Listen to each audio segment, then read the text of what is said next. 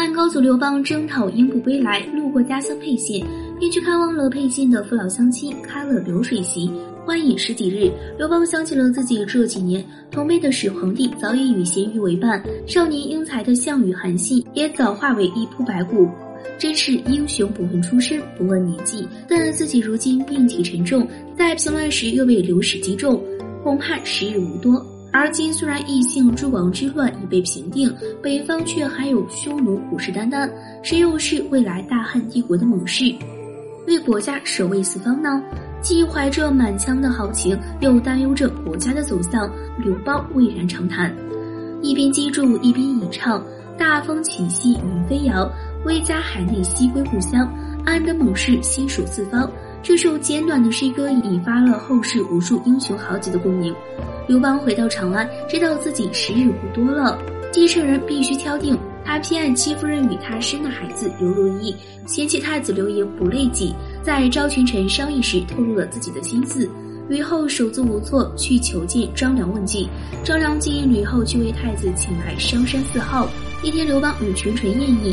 发现太子身边站着四位仙风道骨的人，惊奇之下问起，得知原来是商风四号。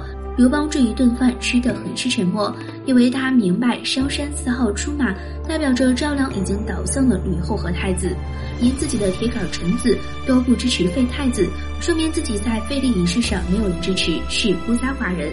被宫中进了戚夫人，刘邦叹气说：“不能动太子了。”有这四个人帮扶，太子羽翼丰满，根本动不了他了。戚夫人想到吕后的厉害，想到自己和儿子的前途，大哭不已。刘邦宽慰他道：“为国舞姿，不为若楚歌。”于是戚夫人哀婉缠绵地跳起了舞。刘邦怀着对爱妻与爱子命运的担忧，无可奈何地唱起了：“鸿号高飞，一举千里；羽翼已就，横绝四海。横绝四海，又可奈何？”虽有曾卓上完所失，同年四月，刘邦去世，刘盈顺利继位，是为汉孝惠帝。戚夫人母子果然遭到了吕后严酷的报复。刘邦虽然出身寒微，不通诗书，但是他做的这两首诗，都是一代豪杰因际遇有感而发，强过后世无数无病呻吟、附庸风雅之作，成为千古名篇。在不同版本的语文课本中，也经常可以见到他们。好了。今天的节目就到这里了，我们下期再见。